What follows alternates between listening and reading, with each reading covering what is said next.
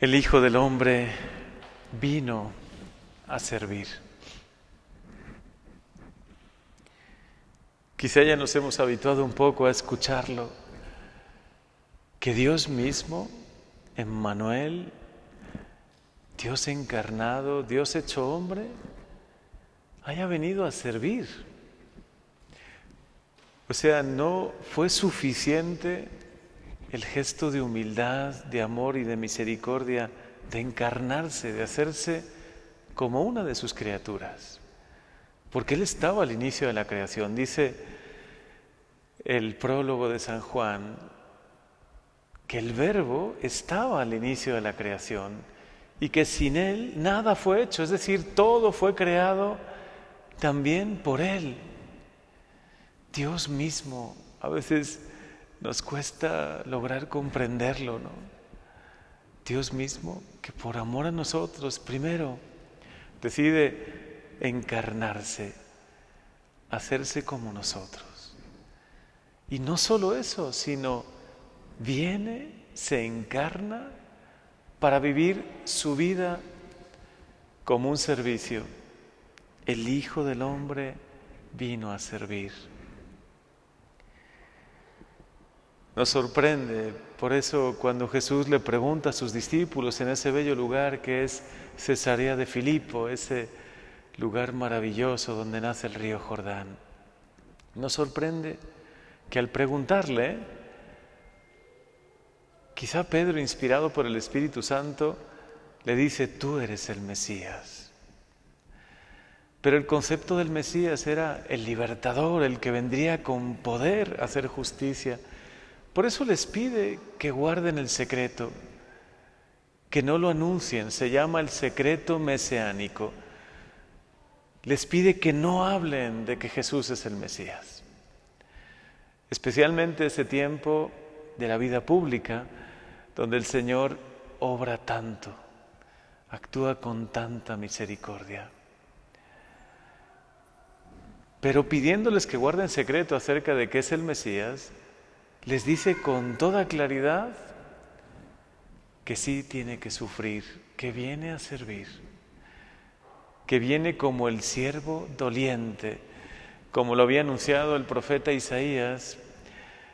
Cuando puedan, en algún momentito léanlo, porque despierta un amor tan profundo en nuestro corazón, saber lo que Jesús ha querido sufrir por ti por mí, pero no solo por sufrir, para salvarnos.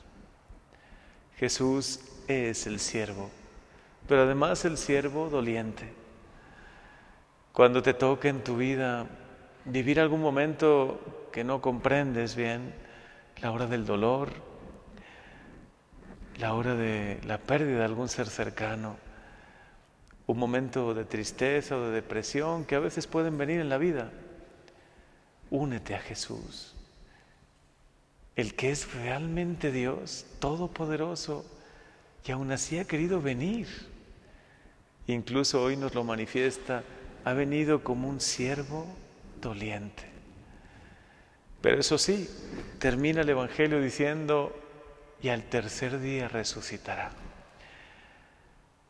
No nos podemos quedar solo con la palabra dolor o servicio, ni siquiera pasión, ¿no? La pasión que tuvo que sufrir Jesús.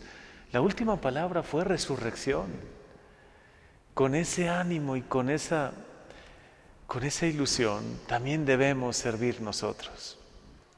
Señor, quiero servir como tú. Si tú siendo Dios vienes a servir, enséñame a encontrar el sentido profundo de mi vida en el servir.